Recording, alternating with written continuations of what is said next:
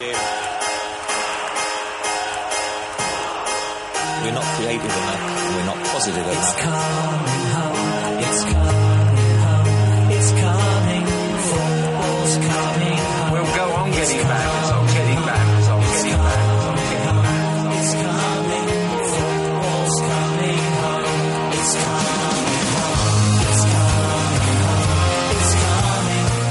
Bienvenidos a Friday Night Soccer, el programa de referencia de Ingobernables Podcast Show sobre el deporte rey. En la jornada de hoy hablaremos de la segunda B, de la Champions y de las finales de Copa que se celebraron el fin de semana pasado. Para ello tendremos en primer lugar a Miguel Ángel. Buenas tardes, Miguel Ángel. Buenas tardes, Tom, y eh, bueno, dispuesto ya a hablar cuando quieras. Y también a Fonser. Buenas tardes, Fonser. Buenas tardes. Bien, antes de empezar con estos temas, eh, me gustaría hablar eh, un breve momento sobre lo que ha ocurrido esta semana, especialmente el día de ayer, con la sanción del TAS al Club Atlético Madrid. Eh, recordemos que el Real Madrid fue absuelto, se condonó a solo una semana, a un, perdón, a un periodo de traspasos, debido a que se encontraron que no había tantos casos graves como los que se suponían. En cambio, en el Club Atlético de Madrid se han encontrado 63 casos graves. Eh, normalmente, cualquier aficionado del Atleti podría acusar al Madrid de es la mano de Florentino, es, etcétera, etcétera. Eh, recordemos que eran ocho casos, de los cuales han absuelto seis. Nosotros tenemos 63 casos. Eh, como habéis podido comprobar, yo soy aficionado del Club Atlético Madrid, eh, soy socio del equipo desde los últimos 15 años y puedo decir que estoy harto de la directiva. Eh, desde que llegó la directiva actual, desde que llegó primero Jesús Gil y Gil y actualmente eh, Gil Marín y Enrique Cerezo, el Atlético Madrid estaba a una liga del Fútbol Club Barcelona. Una liga, tenía ocho. Actualmente estamos a 10. Actualmente estamos a más de 10, perdón. Tenemos 10 ligas. Hemos ganado dos los últimos 30 años. Copas hemos ganado 4. En Europa solo hemos ganado dos títulos, uno con Quique Sánchez, eh, perdón, cuatro títulos, uno, dos con Quique Sánchez Flores, dos con el Cholo Simeone. Antes de que llegara el Cholo, hemos visto al Club Atlético de Madrid en segunda división durante dos años, compitiendo por acabar séptimo temporada tras temporada, teniendo que jugar Intertoto para clasificarse para Europa, teniendo que vender a todos sus jugadores debido a que a cierto ser se le estaba comentando que, bueno, es que los jugadores juegan donde quieren, por eso se vende a Torres después de un lamentable 6-1 contra el Barcelona, que a la directiva le pareció muy divertido y muy gracioso. Eh, desde que han estado los Gil en este equipo, nos han robado nuestro estadio. Si recordemos que el Club Atlético de Madrid se va del Calderón para poder jugar en la Pineta, un sitio que está ahora mismo desértico. Y digo desértico porque no hay nada a su alrededor. Nada. De un sitio céntrico. Un estadio que era de 5 estrellas en el año 2002, actualmente de 4. Un estadio que solo hacía falta ser renovado. Han cambiado el escudo con alevosía. Un escudo que llevaba con el equipo más de cua- 30 años, ahora pasa a ser un nuevo escudo, un escudo se supone más dinámico, más eh, la excusa de mierda que hayan querido usar la familia Gil, como han usado siempre, para cambiarnos el escudo. Nos han enviado a la periferia, nos han cambiado el escudo, nos han vendido nuestras estrellas, se han reído de nuestras leyendas. Recordemos que, por ejemplo, Garate no ha recibido un homenaje por sí solo nunca. Recordemos que el nuevo estadio se llama Wanda Metropolitano. Wanda nombre Nombre comercial, bueno, más o menos comprensible. Recordemos que Wanda tiene un 33% del accionariado del club. Y Metropolitano. Y algunos se dirá, sí, Metropolitano es bueno, eh, más o menos el antiguo nombre. No han tenido huevos de ponerle el nombre Vicente Calderón, porque recordemos que Vicente Calderón estaba en contra de estos eh, engendros que han salido actualmente. Estos señores que están actualmente en la directiva, recordemos que en 2014 fue reconocido que la compra que del club fue ilegal.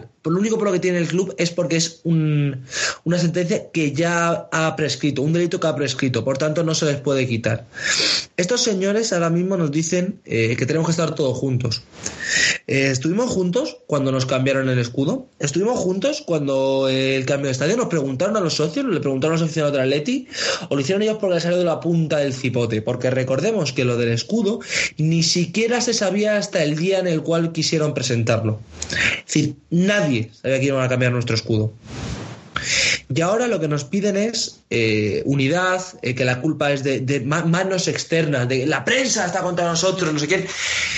Es el soñado por los Gil. Recordemos que Florentino Pérez ofreció a la Leti ir con él en el recurso. No lo hicimos. Ahora pueden vender jugadores, pueden sacarse sus 70 millones que se van a sacar. eh, pueden grabar esto. 70 millones van a conseguir en este mercado de traspasos. 70 millones seguros, es decir, no estoy contando a Griezmann, no estoy contando a Gamiro, seguros, 70 millones, sin tener que gastar un duro. No van a vender que la renovación de Griezmann es un éxito para venderle el año que viene, que nadie se lo olvide, y se acabó. Esto es lo que es el Club Atlético de Madrid. Un club que por lo único, por lo cual todavía no ha bajado a segunda otra vez, y por lo que posiblemente baje, es porque está el Cholo Simeone, el cual es un verdadero milagro que esta tarde no haya dimitido y se ha mandado a tomar por culo tanto a Gilmarín como a Cerezo, los verdaderos culpables de que el Club Atlético de Madrid siga siendo un equipo del cual se pueden reír en todo el mundo. Porque somos el único equipo del mundo capacitado para que se rían de nosotros, para hacerlo nosotros mal y para encima ser nosotros los que luego tengamos que poner el culo mientras que nos venden a otros estadios, mientras que nuestro porcentaje de participaciones pasa a un inversor del cual tampoco hemos hablado y mientras que nuestras acciones fueron compradas de forma ilegal. Y bueno, después de esto creo que lo mejor se ha pasado a la segunda vez. Eh, Miguel Ángel, eh, primero, ¿qué opinas de los dos equipos que han ascendido, el la Cultural Leonesa y el Lorca? Pues uno de los dos más o menos esperaba verlo en segundo año que viene, que es el Lorca, por la buena temporada que había hecho, los buenos jugadores que tiene. En general es un conjunto bastante sólido y además tiene bastante dinero para hacer buenos fichajes de cara a la siguiente temporada. Me parece que va a ser un equipo que se va a mantener unos cuantos años en la categoría y veremos si no incluso pelea por el ascenso algún año porque tiene una fuente de bastante fuerte. Eh, hay alguna empresa china, creo, que tiene gran parte del club y está apostando bastante fuerte por él, como se ha podido notar esta temporada, con el aumento de calidad tanto de como de su cuerpo técnico que le ha llevado a estos resultados.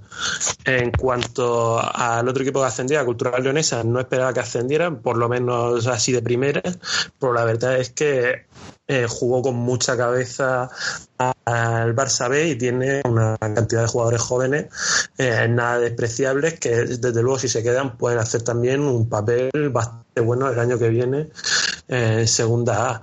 Eh, no esperaba yo que esta jóvenes eh, hay muchos jugadores que están por debajo eh, no solo de los 23 años como, como tiene que ser por, por algún los equipos de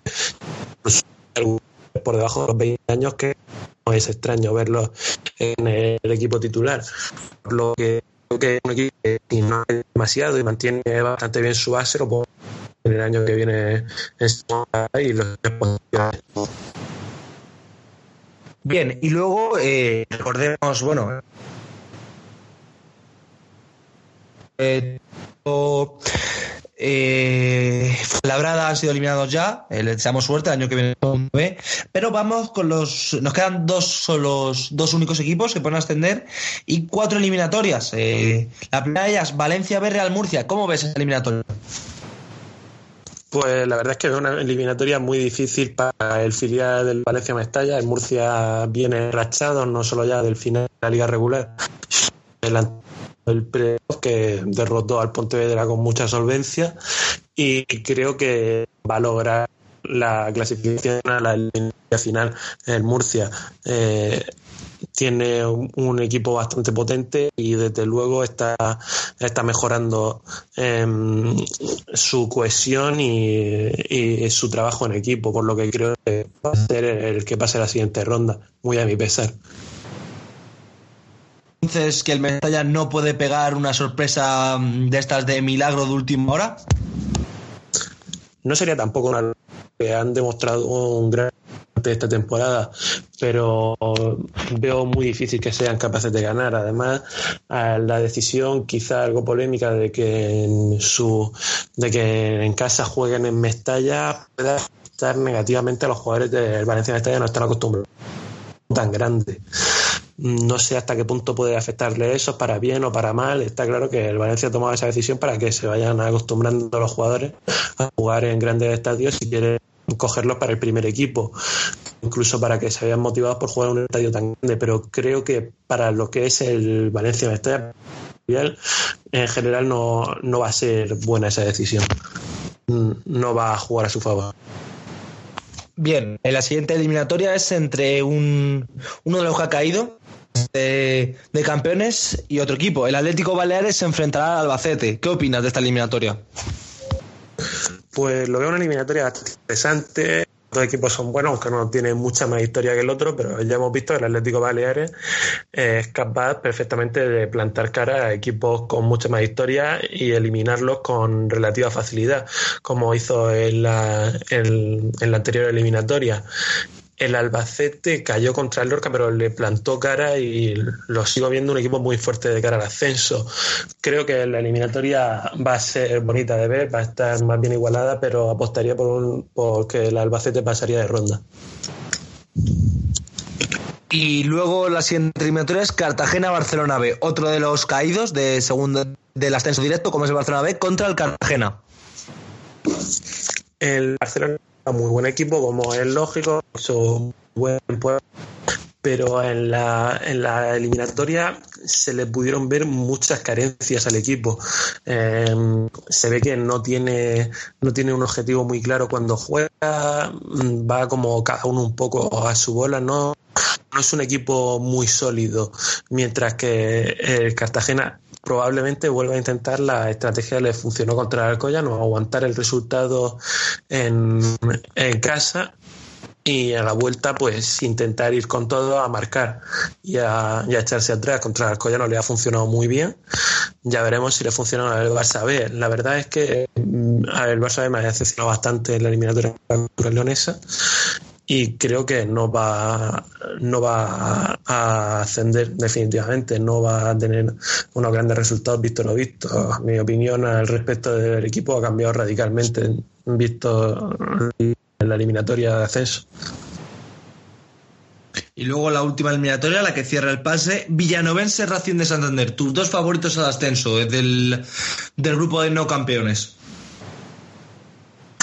Mm, bastante difícil esta eliminatoria, aunque me parece que es un equipo que lo ha estado haciendo bastante bien. Creo que no va a poder contra el Racing. Le, quizás si le hubiera tocado en la última eliminatoria, podían haber recurrido algo más en la épica, pero en esta segunda eliminatoria podrían venir abajo. Se cruzó tan pronto con un rival tan fuerte. No creo que el Villanovense sea capaz de superar esta eliminatoria y eh, creo que llegará a, est- a esta fase que sin duda va a ser muy. Me parece que todos los equipos que han pasado a segunda ronda son bastante potentes y se ha quedado una, una segunda eliminatoria bastante bonita eh, en general. Y bueno, centrándonos en este partido, creo que el Racing no tendrá problema en eliminar al Villanovense. Mm, quizá le cueste por, porque el Villanovense sabe cerrarse muy bien y quizás sepa prepararse muy bien para, para un equipo que superior a él sobre el papel, pero no que, que sea capaz de, de responder de, eh, ganándole alguno de los dos partidos para intentar pasarlo. Veo muy, muy difícil la clasificación del Villanovense. Bien, pues muchísimas gracias, Miguel Ángel. Gracias a ti siempre. Y ahora para la Champions hablaremos tanto con Miguel Ángel como con Fonser. Eh, Juventus Real Madrid se celebra mañana, recordemos. Horario habitual, 9 menos cuarto de la noche. Esto es un clásico. Eh, opinión sobre la final, Fonser y Miguel.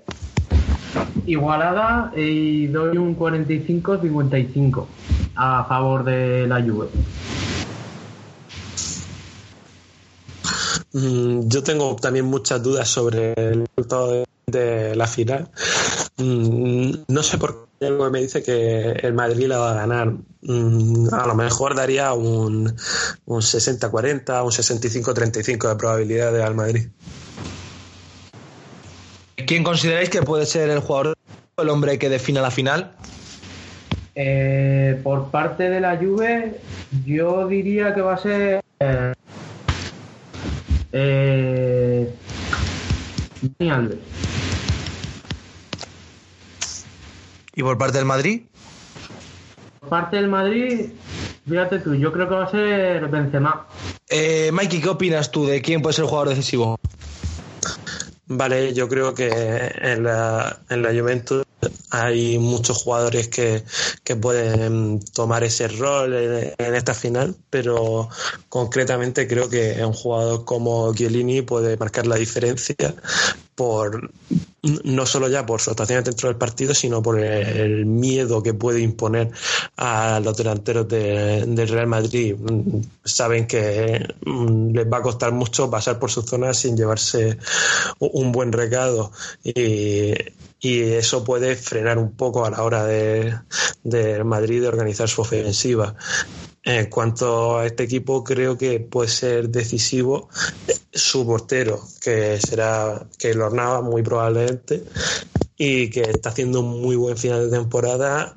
Y si frena un par de ocasiones, la Juve no creo que tenga un aluvión de ocasiones durante el partido. Probablemente, como siempre suele ser en las finales de Champions, se acaba decidiendo el partido en un par de jugadas señaladas. Si Keylor Navas sabe parar a los atacantes de la Juventus en esas dos jugadas, eh, y en esas dos hipotéticas jugadas, puede ser realmente decisivo en el resultado final. Eh, ¿Consideráis ambos que Higuaín va a estar igual de fallón que habitualmente en las finales?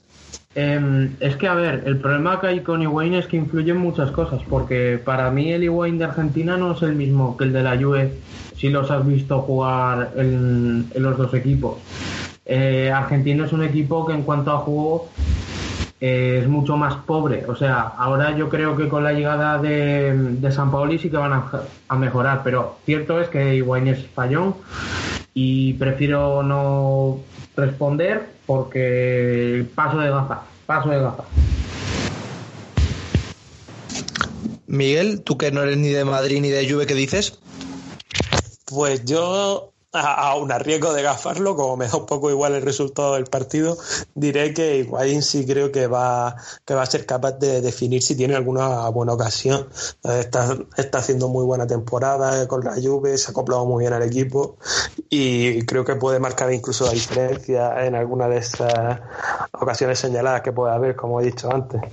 Ya veremos cómo se acaba resolviendo. Bien, habéis dicho los dos a quién veis un poco favoritos. ¿Un resultado para la final? Primero Miguel. Pues al término de los primeros 90 minutos diría que acabará en torno a 1-1 o así. No, no diría que. eh, no creo que la final acabe en los primeros 90 minutos, sino 1-1, 0-0 o algo por el estilo. Y creo que se va a definir la prórroga, que no van a llegar a los penaltis. Eh, Fonser. Eh, yo digo que el resultado va a ser. Yo creo que va a ser resultado ajustado y creo que va a ser un 1-0 a favor de la Juve. Bien, pues con esto podemos cerrar ya la Champions. Eh, nos vamos un poco ahora a los resultados que ha habido la última semana. El primero, la Copa Alemana, donde el Eintracht Frankfurt perdió 1-2 contra el Dortmund, un, un título de Tuchel, el cual se ha ido del Dortmund. ¿Qué opináis de, del título y de la marcha de Tuchel, además de la llegada de Aubameyang al PSG? Eh, primero, decir que me parece que el partido creo que fue igualado, ¿no? Que yo el partido esta vez no lo pude ver. Sí que es, sí que es cierto que habrá que ver en cómo queda la cosa de... Hoy ya está confirmado que Aubameyang va al PSG. Eh, Prácticamente, no es- Creo que sí, además sí, sí. El último día se ha confirmado, así que... Ah, eh, luego sobre el tema Tachel, yo es que, a ver, el problema que le vi a este Dortmund es, que, claro, es un equipo muy joven, pero no estaba creciendo tanto como los últimos años con Klopp. No, no es el mismo equipo. Y yo creo que el cambio de entrenador les va a venir bien. Además que creo que el, el entrenador que han fichado, no sé si era un entrenador de un equipo filial de, del Dortmund. Sí, no es un entrenador conocido, no es un entrenador muy reconocido. Por, eso lo digo, porque es que así yo creo que de jugadores del Eintracht que podríamos hablar es del famoso Vallejo, que, que se estuvo comentando, que lo fichó el Madrid del Zaragoza y que en sí ha tenido muy buena temporada y que sin duda creo que va a ser un central que a la larga al Madrid le va a venir genial. Es un central eh, que mide metro 83 tipo Ramos de altura que es muy rápido al corte y que tiene una zancada brutal. Yo os recomiendo que veáis, aunque no sean más que los típicos vídeo- vídeos de skills, si no tenéis alguna página eh, de, para ver partidos en diferido, yo recomiendo que os lo veáis porque el chaval tiene una pintaza de central. Lo malo es que se suele, suele tener lesiones, principalmente musculares. Y Miguel, ¿tú qué opinas del, de lo del Dortmund, de la marcha de Tuchel, la marcha de Aubameyang, etcétera? Pues un cambio de entrenador a un equipo que realmente no está en una situación tan buena como la del Borussia. Y además por alguien que no conocemos nunca se sabe cómo, cómo puede, qué puede pasar, pero en un equipo que no está en una situación demasiado buena ahora mismo y que hay casi más probabilidades de que mejore a de que empeore porque con el equipo que tiene no es para, para hacerlo mal, aunque se ha ido allá, porque seguramente llegará algún recambio, algún recambio fuerte. No sé más o menos en cuánto estará el fichaje, pero desde luego. Unos 80 no- millones.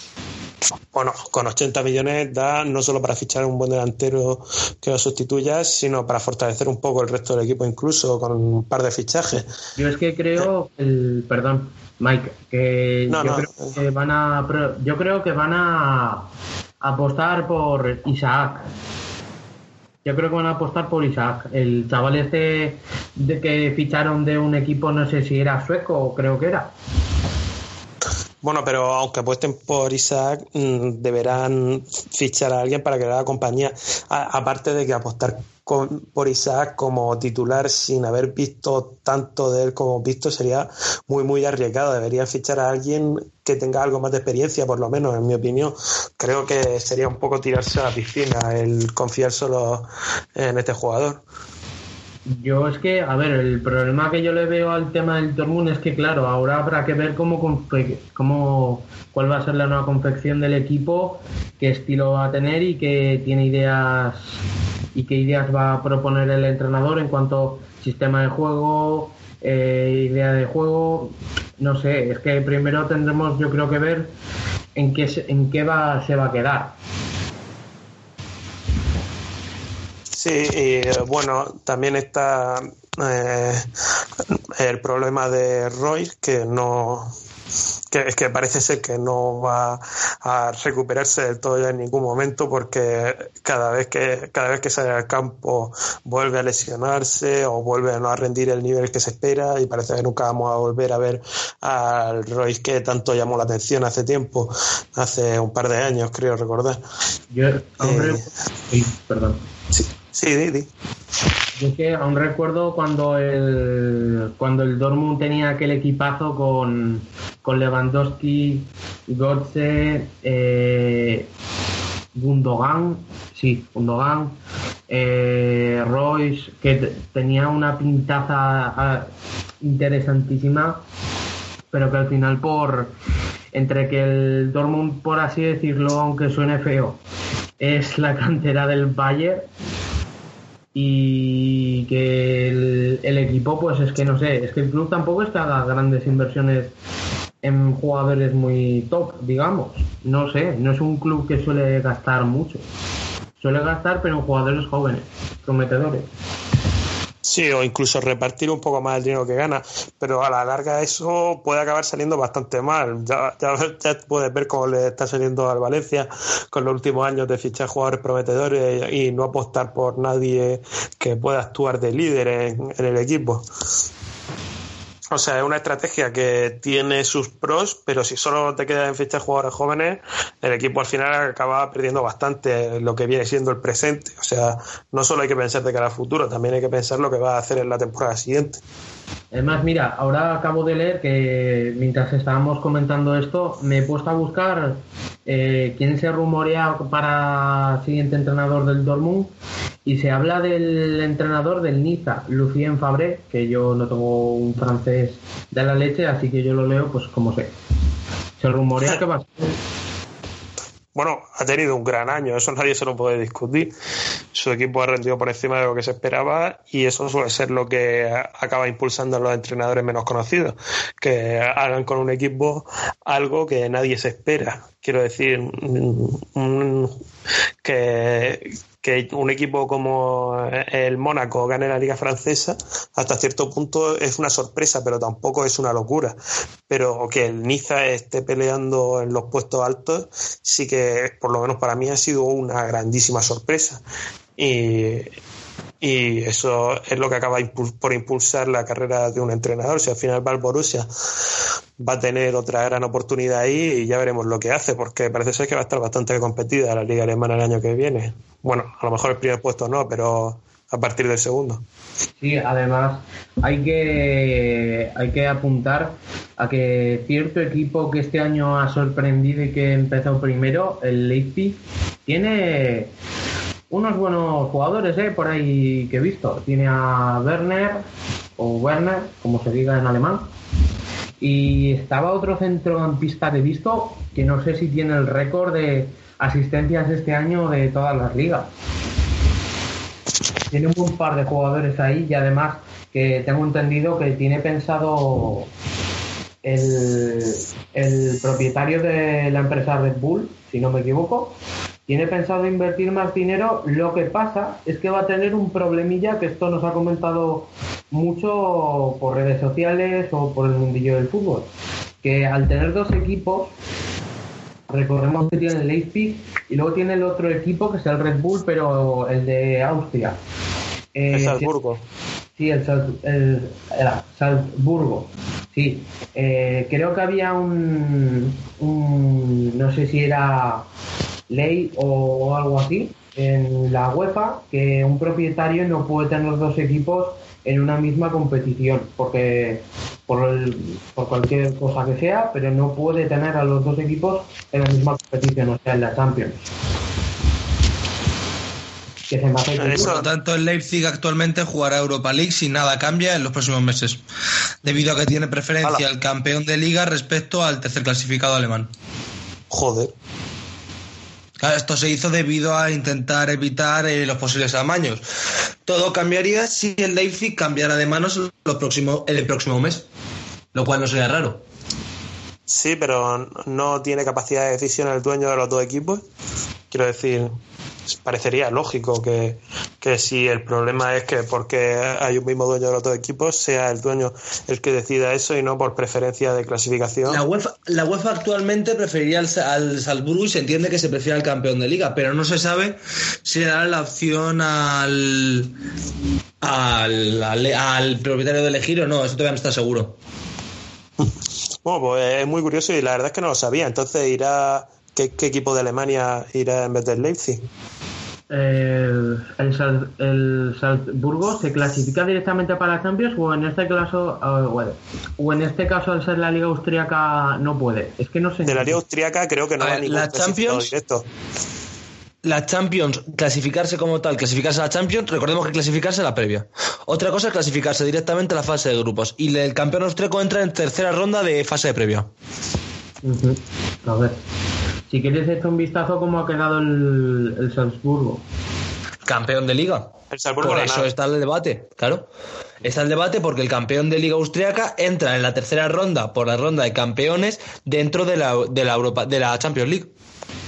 Es que, eh, claro, yo es que lo que no sé cómo no se dio cuenta el dueño es esto, porque si tú te paras a pensar, vale, está muy bien eso de tener dos clubes y demuestra que tienes un pastizal impresionante, pero eh, al fin y al cabo, ¿cuál de los dos clubes te interesa más que se mantenga? Porque la idea de qué equipo quieres que avance en su proyecto, porque yo creo que le sale mejor avanzar, o al menos esta es mi opinión, en el, en el Leipzig. Yo creo que tiene muchas más posibilidades de avanzar debido a que primero juega una liga, digamos, más competitiva, aunque el primero esté años luz, por así decirlo. Y claro, en la liga austríaca no es que haya mucha competencia, como mucho creo que el Basilea, y no sé si quizá los Basilea dos- suizo. El Austria de Viena es el equipo que compite. Joder, me he colado, perdón. Se me ha ido. Eh, bueno, y por cierto, acabo de leer también, bueno, he leído esta tarde un dato curioso sobre lo de la final de la Copa Alemana del otro día, y es que, claro, como el Eintracht de Frankfurt no logró hacerse con la Copa, se clasifica el siguiente clasificado en la liga, que es el Friburgo, por lo que hay dos recién ascendidos en Alemania que van a jugar Europa el año que viene. Acabe jugando el Leipzig en Champions o en Europa League, va a jugar Europa seguro, al igual que que el que el Friburgo, por lo que va a haber Eh, bueno, he dicho- un momento, he dicho Europa, League. He he dicho Europa League, eh, estoy recordando ahora y tengo mis dudas. Porque recordemos que el Salzburgo, al poder caer eliminado en tercera ronda previa, pasaría directamente a UEFA. Entonces, vaya no sé exactamente, no, sé, no, lo que no sé es si le dará la licencia europea a los dos equipos. Lo más probable es que solo se lo den a uno de los dos. Eh, Sí, pues es un problema bastante grande. Eh, siempre, pues, supongo, el dueño de la compañía de alguna forma a a intentar hacer alguna triquiñuela y repartir sus acciones entre algunos de los directivos de la empresa. No sé si eso será viable. Eh, pues para, os informo de una cosa, pero el Leipzig se supone que entraría directamente en Champions, o sea, están, ahora que lo acabo de mirar, los que entrarían directamente en Champions, si no me equivoco, serían Ya, pero, eh, pero es que el problema no es que sea directamente en Champions, que en sí el Leipzig entraría. El problema es que la UEFA da prioridad a campeón de liga respecto al tercer clasificado de liga alemana. No tiene que ver con en qué ronda entra cada uno. Evidentemente, Leipzig entra directamente a la fase de grupos. Sí, sí, pero a ver, que yo no me refiero a que haya acabado tercero, es que ha acabado segundo. Claro, eso creo que Ya, bueno, aún así, es decir, el, el debate es campeón de liga o no campeón de liga. Y es que aquí yo creo que también entraría el otro factor, que es el coeficiente este Champions o europeo que se suele hacer, ¿no? De qué equipo tiene más prioridad en según su liga. El cual, evidentemente, también es el Salzburgo por haber jugado Europa los últimos años, mientras que el Leipzig es su primera participación. Mm. Claro, y además hay que tener en cuenta que la UEFA está intentando mm, favorecer un poco a los campeones de ligas, de digamos ligas más modestas, por ejemplo, incluyendo en la clasificación para la Champions la fase de campeones y la de no campeones, que al final los, de los no campeones acaban siendo equipos más fuertes y les deja un poco más de margen a los que han sido campeones de ligas más modestas de la probabilidad de clasificarse a fase de grupos. Bien, pasamos entonces ya a la siguiente competición, que es la Copa del Rey, la cual el Barcelona le ganó 3-1 al Alavés. ¿Qué opináis sobre esta final y sobre la victoria del Fútbol Club Barcelona? Eh, primero que yo creo, eh, aunque me hubiera hecho ilusión de que ganara el Alavés, eh, yo creo que sin duda el, el Barça hizo buen partido, aunque el segundo gol es fuera de juego de, de Neymar. El tercero ya no, que es el que marca el café. Y así de figuras a destacar del partido, creo que sin duda sería Messi, que es prácticamente el que siempre, el que nunca desentona en estas finales. Y del Alavés yo creo que metería a Marcos Llorente ¿eh? como el jugador más a destacar junto a Teo, que curiosamente metió un gol en el Calderón, en el que sería su último partido y que supuestamente, a menos que esto ya no esté confirmado y no me haya dado cuenta, eh, va a ser jugador del Real Madrid. O, o puede. ¿Está confirmado? Es que, a ver, el comunicado oficial no está. No, no está confirmado. Lo único que se supone es que pasó el reconocimiento médico justo antes del encuentro entre el, el Atleti y, eh, entre sí, entre el Atleti y el Real Madrid de vuelta de Champions. Pero no hay ninguna confirmación ni por parte de los clubes, ni por parte de prensa, ni por parte de un comunicado oficial. Es que por eso lo digo, porque eh, precisamente lo más curioso es que se esté hablando de posible fichaje y lo único, y no ha habido ni siquiera eh, comunicado oficial de ninguno de los clubes, pero vaya, me imagino que si eh, al final lo fichan, yo creo que al final será, eh, sé, después de la final de Champions o una semana después, me imagino. Mikey, ¿qué opinas del partido? Pues el partido lo vi y la verdad es que me resultó bastante entretenido. Yo lo pasé bastante bien viéndolo. Mm, obviamente hay algo que me acaba empujando a apoyar al Alavés porque no soy un gran fan del Barcelona, creo que no es ningún secreto. Y el Alavés tiene este encanto de equipo modesto que, que lo hace más atractivo, digamos, para quien no apoya de forma directa a ninguno de los dos. Eh, quizá un poco decepcionado con el resultado. Tú también quizá puede ser que estés algo decepcionado con que Alcácer haya marcado el último gol oficial en el Calderón. Eh, Prefiero no hablar sobre eso. Es recomendable para mis alumnos hablar sobre eso. Vale, y bueno, el partido en general me resultó bastante entretenido y, animo, animaría a los que no lo hayan visto, si pueden verlo en diferido, que lo vean, porque yo me lo pasé bastante bien viéndolo, la verdad. Es una finalaza, ¿eh? O sea, me parece que el Alavés hizo un planteamiento táctico que lo ha seguido haciendo toda la temporada. O sea, Pellegrino para mí es de los mejores entrenadores de este año por, por sus planteamientos tácticos. Eh, tuvieron que coger de hacer 15 fichajes porque lo necesitaban, entre ellos jugadores cedidos, Marcos Llorente, Teo Hernández, etcétera, etcétera. Y para mí, o sea, eh, el Alavés yo creo que se le puede llamar equipo revelación porque además ha acabado noveno en la liga. O sea, un recién ascendido, yo creo que ha sido los últimos mejores que tras ascender ha hecho muy buena campaña, fue el, el Eibar. El Eibar nada más ascender quedó decimoctavo, que se salvó por lo del Elche. El Villarreal fue quien siguiente acabó le- perfecto. le. El Villarreal con Marcelino fue el que acabó en una gran posición. Es verdad, es verdad. Joder. Perdón, es, es que lo mío tampoco es que sea mucho la memoria y cometo fallos, perdón. Pero, joder, ver a un equipo recién ascendido hacer semejante temporada, hostia. Yo a mí, el, el Alavés, toda la- he estado siguiéndolo toda la temporada, principalmente porque, o sea, me reconozco que mi niño, por así decirlo, es Marcos Llorente y es el jugador que, más me gusta ese equipo. Y es que, joder, tú los ves jugar y se nota lo que sabe el entrenador que está haciendo bien. Y la idea es prácticamente. No, no es simple porque no es fácil de ejecutar, pero joder, dices, hostias, el tío lo está haciendo muy bien teniendo la plantilla que tiene. Que no es que sea precisamente para acabar, no digo que entre las 10 mejores, pero hostias, para acabar como acabó, a mí me parece una buenísima temporada. ¿Y cómo vais a la vez de cara a la temporada que viene? Por la cantidad de jugadores cedidos que tiene. Pues es que el problema yo lo veo en eso, porque, a ver, si la cosa no cambia, yo creo que Llorente irá de vuelta al Madrid. Teo, pues lo que hemos hablado, que si lo ficha el Madrid yo creo que estará en el Madrid, porque Marcelo eh, no tiene recambio, o sea, lo siento mucho por Don Fabio, pero es que Don Fabio es otro nivel. O sea, Don Fabio no puede jugar en el Madrid.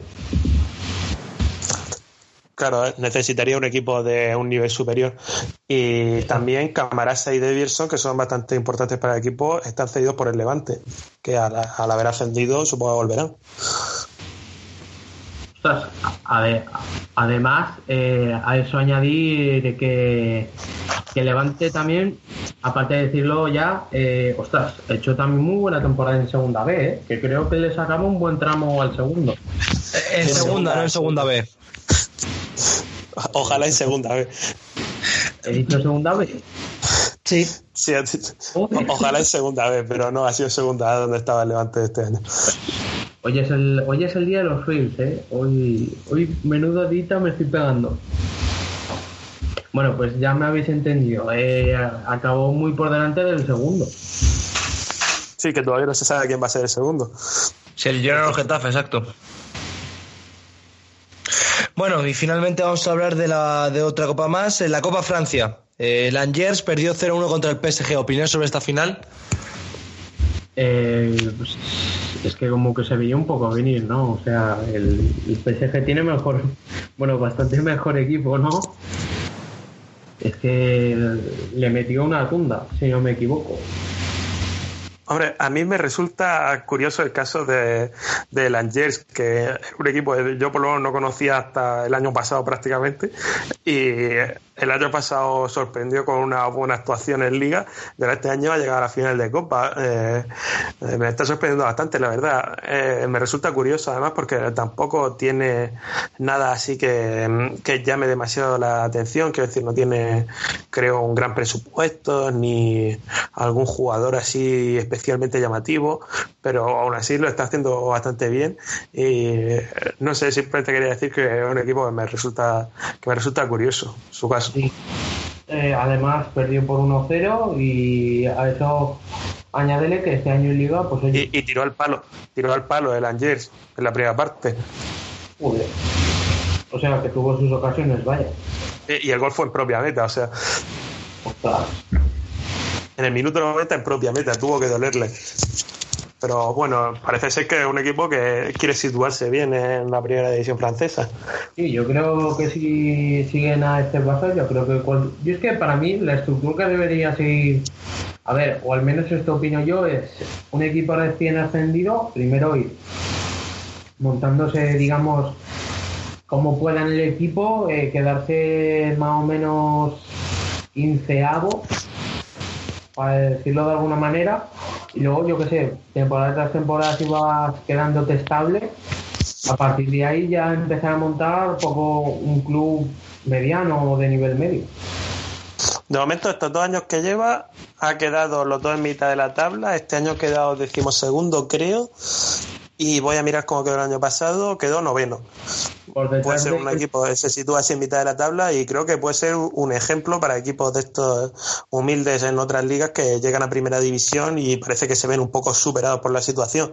Creo que un equipo que llega así y sin ningún factor que a priori le vaya a hacer que destaque, se mantenga en mitad de la tabla, creo que puede llegar a ser un ejemplo para algunos otros equipos de sus características en otras ligas. A eso añádele que además yo creo que el- la liga francesa yo creo que poco a poco se va a ir poniendo más interesante. Ya ha vuelto, digamos, el Mónaco de hace dos temporadas.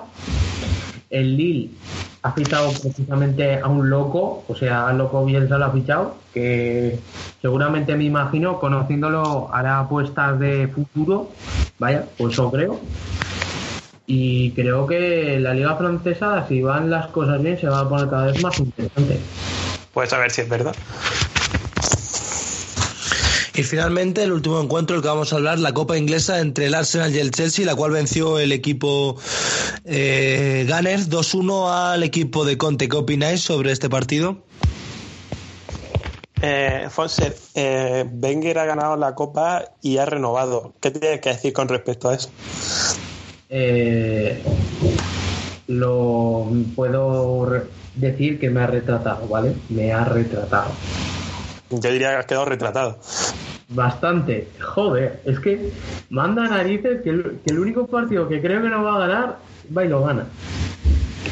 Eh, pero más que por la capacidad de Baker, yo creo que ha sido por tu capacidad para agafarlo. O sea, es increíble que un equipo como el con la temporada de mierda que ha hecho, eh, gane un partido solo porque tú le critiques justo en el podcast anterior. Tiene una capacidad aquí más grande de la que tú crees, creo, vamos. Hombre, también tengo entendido, y no es por quitarme precisamente ese momento gafao, pero creo que el Chelsea no salió precisamente con sus principales piezas en inicio del partido y yo creo que eso pudo contribuir en parte eh, a que el Arsenal se creciera un poco y sin duda yo creo que no se amedrantó en todo el partido.